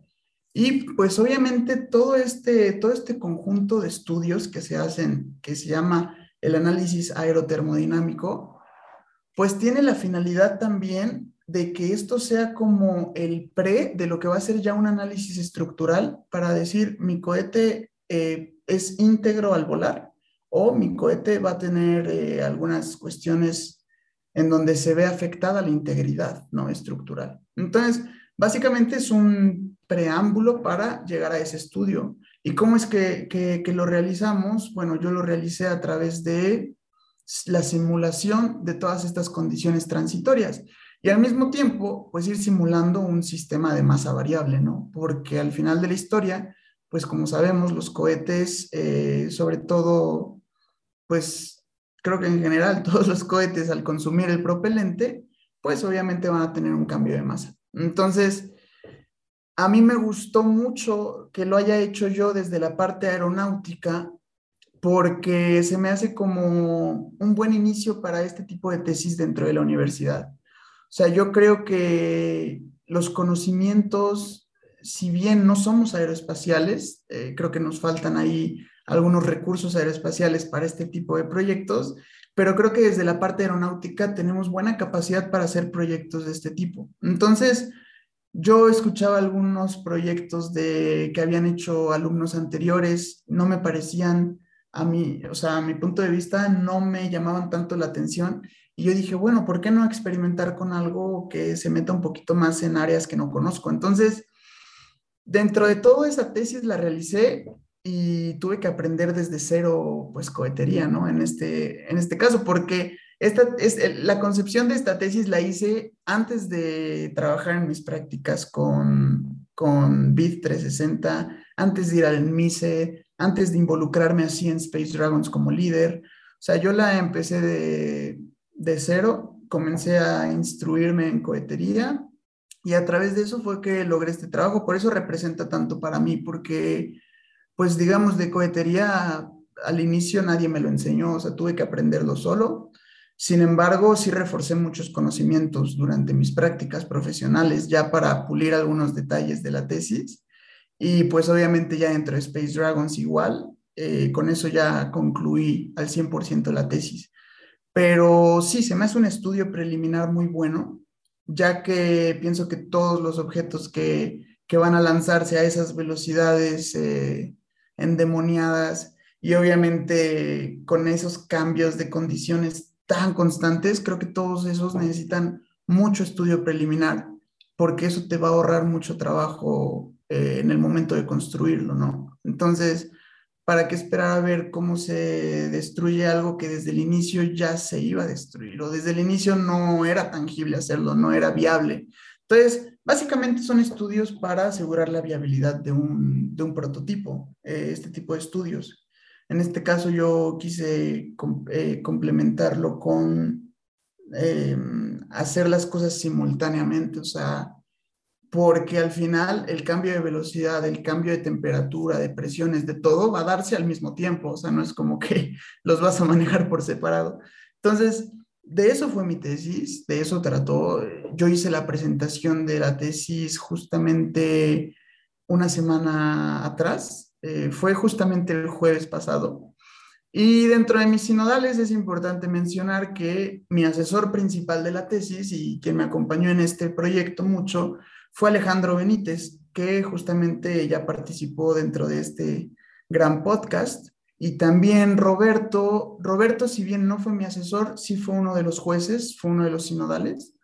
Y bueno, para mí la verdad es que el hecho de tener un asesoramiento así me ayudó muchísimo y creo que al final logré titularme con éxito y eso la verdad es que me, me dio muchísimo gusto al final haber concluido un proyecto que representó tanto para mí, ¿no? Sí, la verdad es que empezamos, de hecho Jorge empezó un poquito después. Eh, tuvimos algunos problemas ahí, ahí en, la escuela eh, con respecto a las materias, ya sabes, la pandemia y todo eso. Eh, nosotros empezamos a visualizar nuestra tesis por ahí de, de mediados del 2019, más o menos. Eh, empezamos a checar qué componente queríamos realizar, pues llegamos a tobera y eso fue lo que, lo que, en lo que nos encaminamos, ¿no? Eh, pues realmente sabes que, que, luego es medio difícil trabajar más a distancia y todo eso, entonces nos tomamos nuestro tiempo. Eh, y luego Jorge puso su, como tal un, su tema de tesis y, empezó a trabajar con él por ahí de finales de, de 2019. por ahí de, inicios del 2019, no, a finales, igual nosotros, eh, Uriel y yo empezamos con esta empresa de B360. Eh, unos meses más tarde Jorge se nos unió y ahí fue cuando empezó eh, él a trabajar un poco más, empezó a meter un poco más a, la parte de su tesis. Si bien juntos empezamos a, a utilizar herramientas necesarias para el desarrollo de un cohete como lo son, como lo es este Open Rocket, empezamos a checar algunas partes de quemado, como lo es el Burn Sim, a utilizar un poco más de CFD.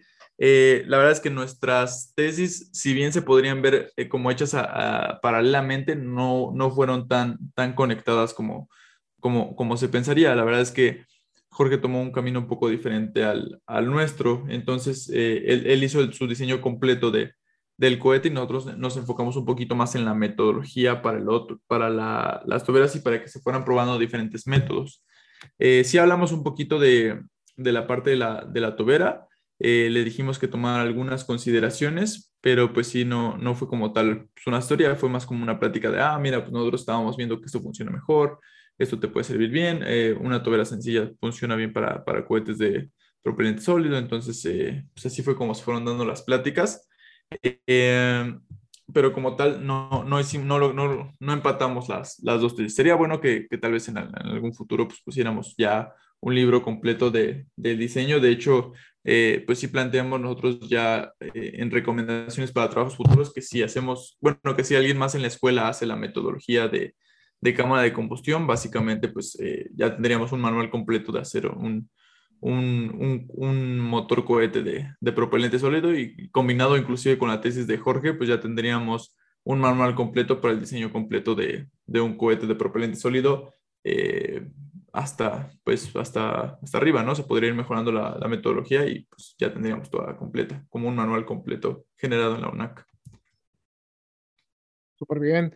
Ok, muy bien. Yo creo que ya, ya abarcamos eh, los temas que estaban para, para este episodio muy interesantes, bastante eh, interesantes para toda la audiencia, eh, que invitamos ahorita que le dé like, que le dé compartir y comentar al, episodio de Jorge para que este, este logaritmo de Facebook, de Spotify, de Amazon o de YouTube pueda posicionarlo como uno de los mejores episodios del podcast de Aerospace.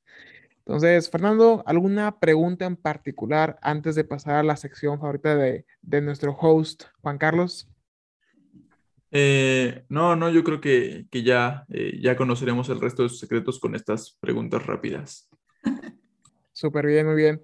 Entonces, vamos a comenzar, Jorge, con esta última sección que es la, favorita de nuestro eh, host, Juan Carlos Cartano, no tuvo la, oportunidad de asistir, pero platícanos, ¿cuál es tu comida favorita, Jorge? Mi comida favorita. Vaya que, cuando estaba pensando en las, en las preguntas que podrían hacerme dentro de este podcast, jamás me venía a la mente pensar en mi comida favorita. Pero yo creo que una de mis comidas favoritas es, em, veamos, veamos, veamos. Me gusta mucho, por ejemplo, el, el como filete de atún. o sea, sellado así nada más, como que por dentro todavía está medio crudo. O sea, no es, es de esas comidas favoritas que la he comido pocas veces, pero es como mi top, ¿no? A lo mejor tendré otra que la como más seguido y bueno, será otra. Muy bien. Oye, ¿algún grupo musical que te gustaría compartir con la audiencia, alguna canción o alguna canción, digo, eh, ya lo repetí, algún grupo musical, este, mm, Jorge? Pues sí, la verdad es que me gusta mucho el, me gusta mucho ACDC. O sea, sí es un poquito más viejo, pero creo que nunca perdió el estilo y me encanta. Sin embargo, una de las canciones que son mis canciones favoritas, ahora me viene a la cabeza la, canción de Piano Man de Billy Joel. Eh, la verdad se me hace, igual con, junto con el video de esa canción, se me hace arte. O sea, para mí, de hecho, uno de mis sueños es algún día ir a algún país en donde haya un piano bar, así, y alguien esté tocando piano man, todos tomando cerveza alrededor y él hablando sobre cada uno. No, la verdad es que esa canción me, me vuelve loco, la de Piano Man de Billy Joel. Muy bien, muy bien. Oye, si tu vida fuera sacada de un libro, ¿cómo se llamaría ese libro? Uf, esta es una de las preguntas más difíciles. Eh, lo he pensado alguna vez. Ahorita no tengo como un título definido para mi vida, pero yo creo que uno de, de, mis, de mis títulos que me gustaría mucho sería como eh, Tropezando hacia las estrellas. Sería así como el título de mi vida. Está bueno, ¿eh? O sea, porque me gustaría mucho como llegar al éxito y todo, pero yo sé que, voy a caer muchas veces, me voy a levantar y voy a caer y me voy a levantar. Y pienso que eso es parte de la vida. Entonces, como siempre se piensa que pues es solo un camino derechito hacia el éxito y hacia las estrellas, ¿no? Pero el mío, pues estoy consciente que voy a ir tropezando hacia las estrellas, pero bueno, disfrutándolo todo el tiempo. Disfrutando el, el proceso, ¿no? Sí, totalmente. Súper bien, muy bien. Oye, si tuvieras algún espectacular eh, donde lo vieran las 7000 personas que están en este planeta y algunos marcianos, ¿qué mensaje les darías? Mm, ok. Eh, uno de los mensajes, una frase que a mí me fascina y que es un mensaje que debo decir que la saqué de una canción, pero para mí es top. Es, eh, bueno, está en inglés, pero lo voy a decir en español porque se me hace Pero es, solo tenemos un shot de vida y deberíamos tomarlo antes de que tengamos miedo. Entonces es como una, un acercamiento hacia lo que es disfrutar verdaderamente de este único shot que tenemos de vida, ¿no? Y entonces mucha gente a veces pues vive su vida con miedos, con preocupaciones, con todo, y no te permite beberte este shot que tienes, ¿no? Entonces no te permite como disfrutarlo. Entonces, para mí es como disfruta, te esté yendo bien o te esté yendo mal, o sea, sean cosas buenas o sean cosas malas, no se va a repetir este momento, ¿sabes? Entonces, pienso que si todos viviéramos como con esa idea de que no se va a repetir el momento y de que es tu mejor versión la que tienes que dar y, todos salimos como a esta obra que se llama vida, y de repente pues tienes que dar tu mejor acto porque en un momento te cierran el telón y ¡puc! se acabó. Entonces, para mí es eso, o sea, antes de que tengas miedo, tómate este shot de vida y, y, y vívela y rómpela y disfrútala y de todo. Súper muy bien. Ok, eh, pues creo que pasamos a las preguntas de Juan Carlos. Voy a agregar una en particular. Ah, dime, dime algo, eh, Jorge, que dice, ¿sabes qué? ¿Cómo es que no supe esto antes, sabes? O sea, ¿cómo, cómo es que esto me ayudó ahorita para poder hacer alguna actividad súper mega fácil? No sé, eh, te pongo como ejemplo, no sabía que podías agarrar el, el autobús a, tal hora y, y si agarras ese autobús, pues llegabas más temprano a tu, a tu escuela, o sea, algo no sé, algún mecanismo de, ay, ¿por qué no lo compré antes? ¿Por qué no compré un switch de USB o un switch de HDMI? O sea, me, me hubiera ayudado a, a, conectar varias computadoras. ¿Qué es eso que, que, te hubiera gustado saber antes para poder facilitar tu vida? Mm, pues mira, ahora me viene a la mente una lista de cosas que hacer. O sea, porque, por ejemplo, mi vida a veces es muy desorganizada. O sea, tengo muchos problemas por mi misma desorganización en algunas, en algunas cuestiones, ¿no? No en todo, pero en mi vida personal sí es muy desorganizada. Entonces, un día eh, alguien me dijo, pues, ¿por qué no enlistas las cosas que tienes que hacer y las haces y las tachas y listo? Y fue así como de, pues yo no, no, no, o sea, nunca lo había pensado, ¿no? Y un día empecé a enlistar las cosas y dije, no manches, o sea, con esto se me están acabando mis problemas. Y te lo juro, era tan sencillo. Yo pensaba que necesitabas un curso de administración del tiempo y todas esas jaladas, pero no, al final de la historia, yo haciendo una simple listita ahí con este, con mis cosas que tenía que hacer en el día y empecé a funcionar muchísimo mejor. O sea, no te digo que todo lo hago así, por supuesto que no, pero cuando me siento muy ahogado, esa es mi solución. O sea, es de repente, ya, voy a escribirlo. Lo escribo y lo voy haciendo, es súper fácil. Súper bien, muy, muy padre. La verdad que sí, eh, comparto ese mismo e, ese como no lo sabía antes, porque sí, o sea, si tienes planeado tu día, te ayuda a mantenerte enfocado en lo que tienes que hacer acá adelante. Entonces, de mi parte es todo. Eh, vamos a pasar a, a las preguntas de, de, Fernando, a ver qué nos, qué nos tiene para, para hoy. Sí, claro que sí. Eh, bueno, te quería preguntar, ¿cuál es tu película favorita, Jorge? ¿Y por qué? Uf, esa es bastante complicada también.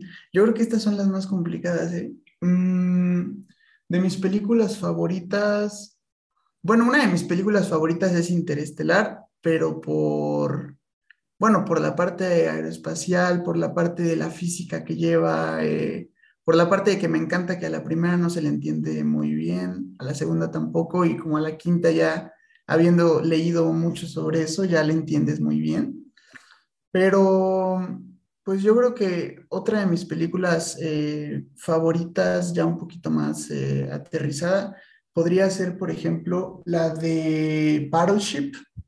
La de Battleship me gustó mucho porque, pues no sé, otra, otra cosa que me gustaba muy pequeño eran los barcos, ¿no? Entonces ver como barcos en acción así me gustaba mucho lo, lo, lo, macro, entonces como que ver así los barcos en guerra, a pesar de que la parte de los extraterrestres no me encanta, o sea, realmente no soy muy fan de ese, de ese tipo de invasión que, que se manejó en la película, pero la parte de los barcos, de, de los destructores, los acorazados, se me hizo así como súper, súper cool, entonces me encanta ver y ver y ver esa película, me, me gusta mucho.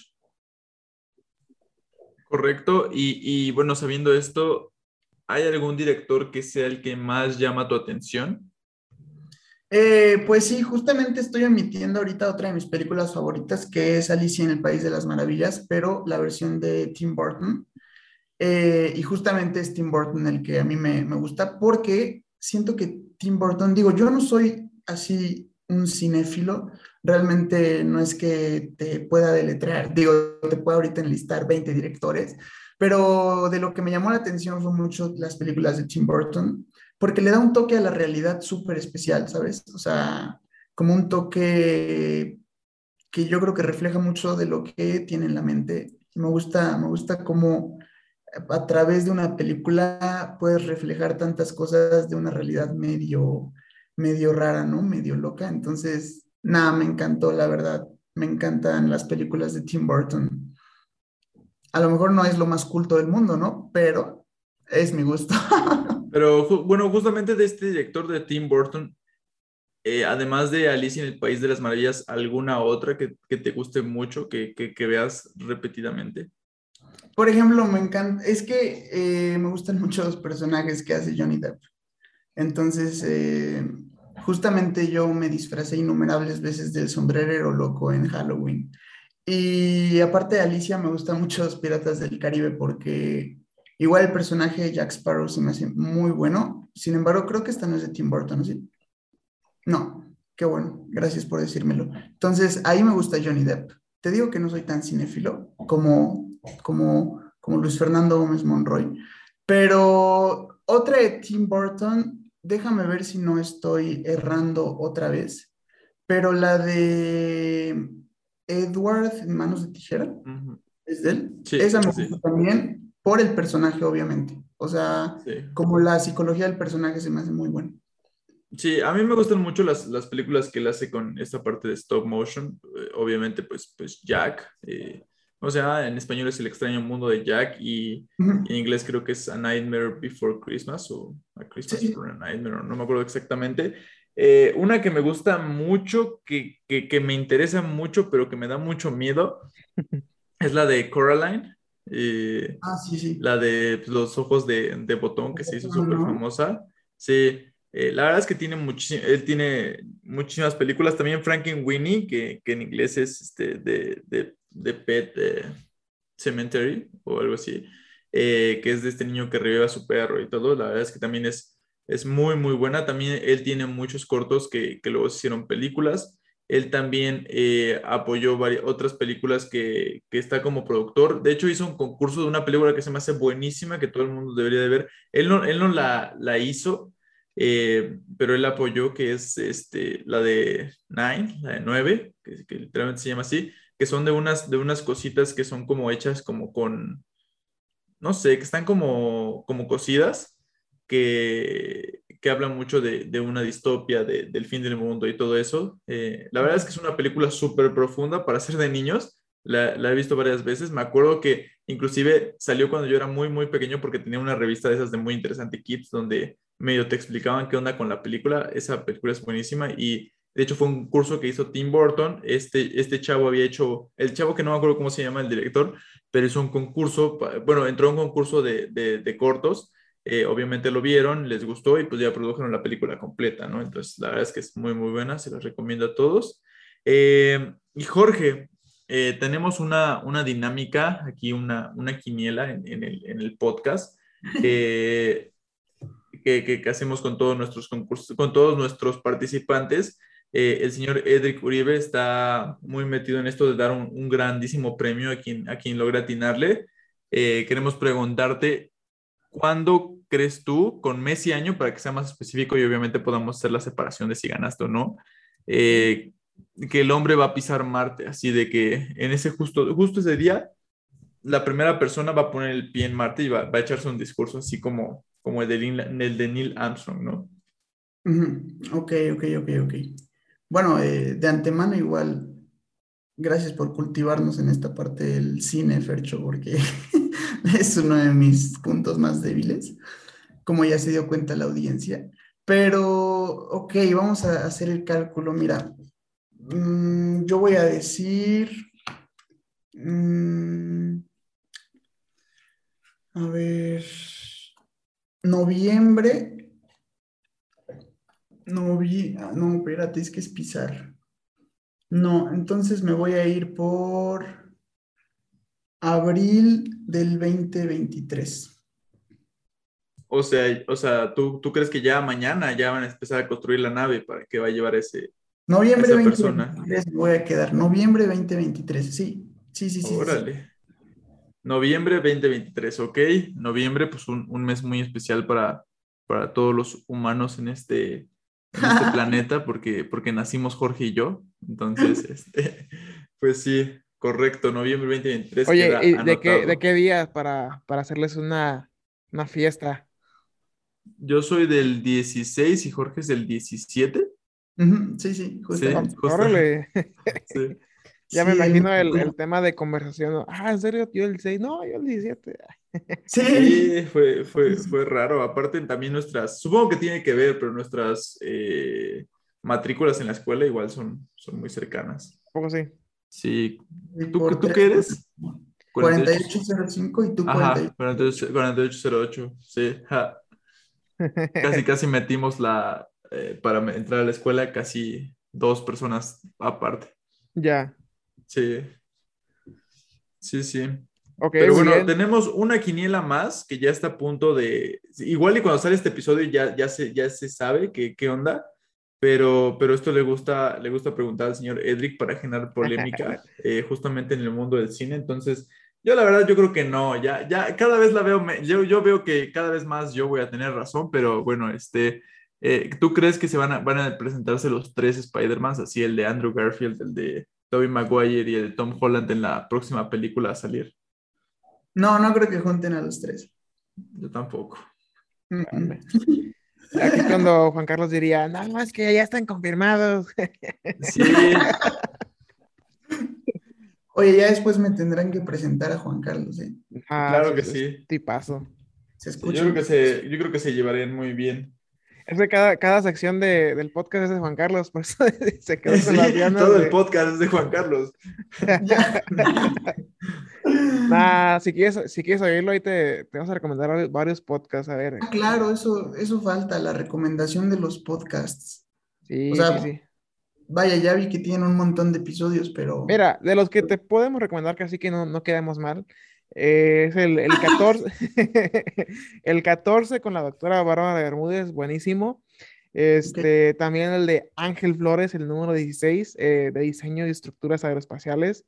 Con la doctora vimos materiales compuestos y temas eh, del espacio y mu- mujeres. Eh, después de ahí uno que está también buenísimo, pues está muy largo, es el de, el de Dante Baldovinos, el 19. Ese duraba tres horas, pero no nos dejaron subir más de dos, así que le recortamos una hora totalmente. Y de ahí, el del doctor Chávez Moreno por parte de la UNAM, el 24, uff, buenísimo también. Fuera de ahí, hay muchos que me gustan también, pero esos son los que digo como que sí dan como en el clavo, como que el mensaje sí está como que muy fuerte y, muy presente. También el de Roberto y el de Alejandro están buenísimo porque es doble. Este, pero digamos que en, en lo particular, para tampoco no saturarte, yo creo que esos. No sé si Fernando ahí también sea este. El, el 39, ¿no? Que, que es el 39, de. Luis Fernando Gómez. eh, ese- ese- 36. 36, ah, 36. Ah, pasó. Gómez.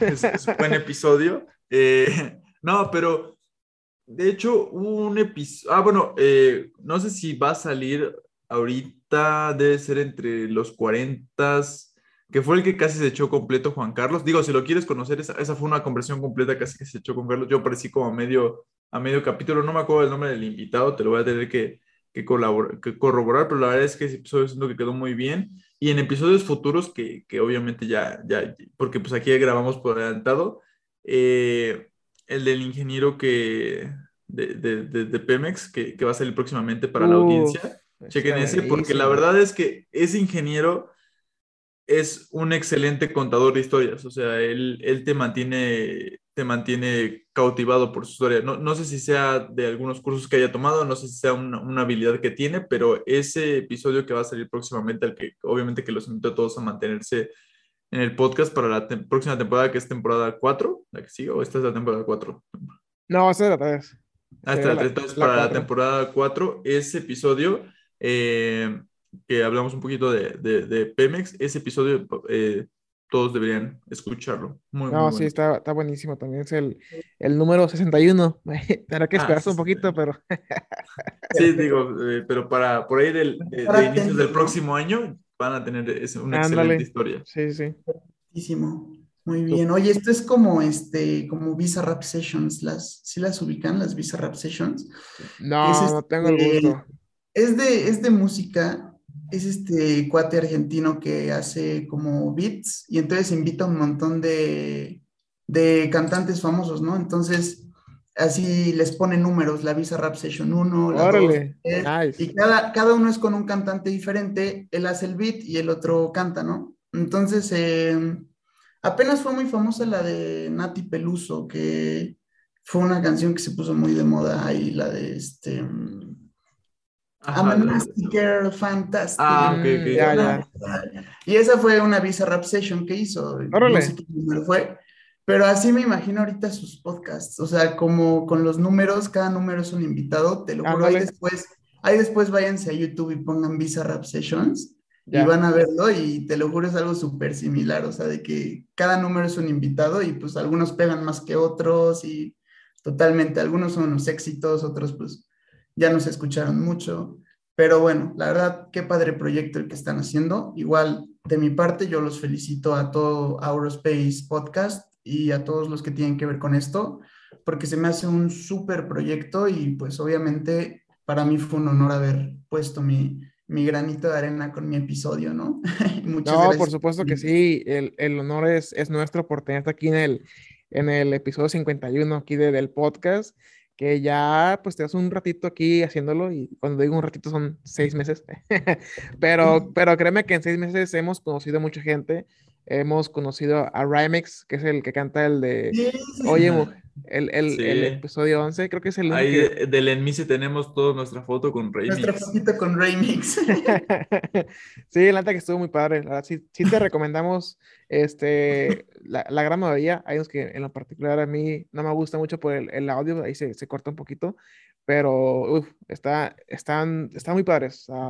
y vienen, vienen mejores, ¿eh? O sea, créeme que esto apenas es como la bolita de nieve y ya traeremos un poquito más de, de, no sé, invitados, no sé, a lo mejor el presidente aquí va a estar aquí dando las, las mañaneras, ¿no? Las mañaneras.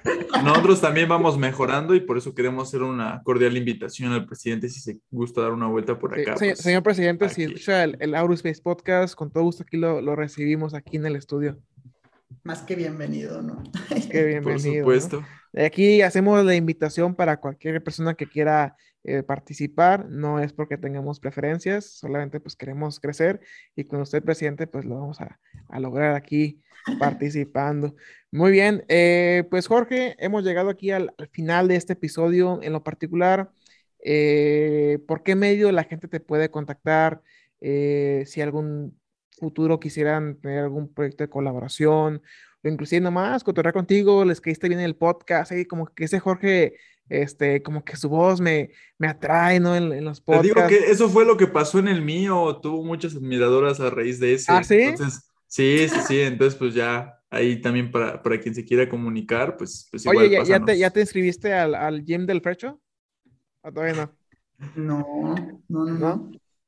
Apenas está en construcción. Van a ver, van a ver. Ya, ya le estaré comunicando por aquí también.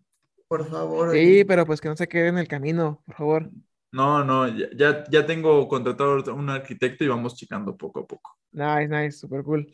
Muy Este, bien. Pues muy bien. este, pues únicamente, o sea, puede ser a través de cualquier red social, yo contesto de volada, entonces eh, Instagram está como Hormor07, o sea, está facilísimo. En Facebook, Jorge Morales R. Y bueno, ahí la verdad es que si alguien conoce a Fercho, les puede dar mi WhatsApp, que ese es para mí el método mucho más rápido de contactarme por una llamada, por un WhatsApp. Eh, lo puedo dictar 246-47-6446. Entonces, pues igual adelante, cualquier, cualquier cosa, estoy a la orden de, de cualquier situación. Y pues la verdad es que así como veo que va creciendo este podcast y que próximamente lo voy a ver ahora que me eche los demás episodios, eh, la verdad es que me encantaría en un futuro algún día regresar a este podcast de Aurospace, a lo mejor con otro tema, a lo mejor de otra forma. Eh, como podcaster, ¿no? Como host, co-host, no, no, porque la verdad es que esa parte nadie se las va a quitar nunca. Ustedes son brillantes. Sin embargo, pues como invitado estaría padrísimo algún día más adelante ahí la sesión 225, ¿no? Y ahí voy Ya, a ya, andar ya. otra vez de regreso. La Sí. temporada 10 casi, casi, ¿no? Pero sí, la verdad es que quedé muy, muy contento de haber compartido con ustedes. Igual agradecerles el espacio, la oportunidad y quedo a sus órdenes y a su disposición cualquier cosa y muchísimo gusto. Lástima que no conocía a Juan Carlos, pero igual eh, me dará mucho gusto conocerlo en su momento. No, sí, un tipazo, neta, sí, te mueres de risa con todo lo que dice. Eh, te, lo vas a topar, tiene una voz este, bastante peculiar, Juan Carlos, así que sí, sí lo vas a reconocer. Ah, muy bien, muy bien. Muchas gracias. muy bien. Muy bien, pues Fernando, ¿qué, ¿qué, te parece si cerramos este, este episodio con algún comentario final para nuestro super mega invitado Jorge Morales? Claro que sí, pues agradecerle por, por habernos prestado su, su noche del día de hoy, por, por, por el tiempo que, que, nos dio, que nos dio su voz. Eh, también obviamente esto queda como una cápsula de tiempo, como un pedacito de, de, su mente, entonces eh, pues para revisitarlo en, en, cualquier momento que guste, yo siento que, que, está cool. A veces, obviamente siempre ver hacia enfrente, siempre disfrutar del presente, pero echarle un vistazo al pasado pues también está, está padre. Eh, si alguna vez le cambia la, le, le, cambia la voz, pues estaría, estaría chistoso ver cómo era su voz antes, entonces este, también está eso, pero agradecerle más que nada, agradecerte a ti por habernos acompañado igual y pues eh, también seguirle recargando a la gente que pues de, de like, eh, suscríbase, síganos en redes sociales porque pues nosotros seguimos haciendo esto con mucho gusto y ayúdenos a crecer. Así es, muy bien. Pues, no sé, Jorge, algo en particular que gustes compartir como un call to action, esa famosa frase del, del emprendedor después de, de cada pitch algo que te gustaría recomendar o algo que te gustaría decirle a la audiencia que hagan ahorita mismo, es que vayan y compren mil acciones de Bitcoin, no sé. No, la verdad es que mi única recomendación a toda la audiencia es siempre disfrutar el camino porque no nos vamos a llevar nada de este mundo y creo que dar nuestra mejor versión todos los días es lo único que podemos, eh, es lo mejor que podemos hacer. Entonces yo invito a toda la audiencia a que estén en donde estén, hagan lo que hagan y sean quienes sean, disfruten esto, disfruten el camino, porque parte de, todo este éxito que podamos alcanzar algún día en nuestras vidas, eh, no tiene caso si no disfrutamos el cómo llegamos ahí. Entonces, pues los invito a disfrutar del camino, de todo lo que hagan, a disfrutar de la vida y pues obviamente a, seguir, a suscribirse y a darle like a Aurospace Podcast. Y les agradezco mucho todo a todos y les deseo lo mejor. Cuídense mucho. Súper bien, buena despedida. Muy bien, pues este fue el episodio 51 con Jorge Morales. Mi nombre es Eric Uribe, encuentran como arroba Eric Uribe en cualquier red social. Ahí tenemos también inculcando a, a nuestro queridísimo nuevo ingeniero Fercho para para convertirnos en, la nueva generación que va a cambiar a México para posicionarlo en el espacio. Entonces, Jorge, gracias por la sesión, bastante eh, interesante todo lo que está haciendo Space Dragons y pues ten por seguro que aquí te tendremos, si no es en el podcast, en algún otro proyecto en particular. Así que gracias y que tengas excelente noche. Gracias, excelente noche a todos. Hasta luego. Vale, Fer, que descanses. Gracias por escucharnos. Si te gustó este episodio, compártenos en redes sociales. Encuéntranos como Aurospace Technology Cluster. Te esperamos en la siguiente edición. Hasta la próxima.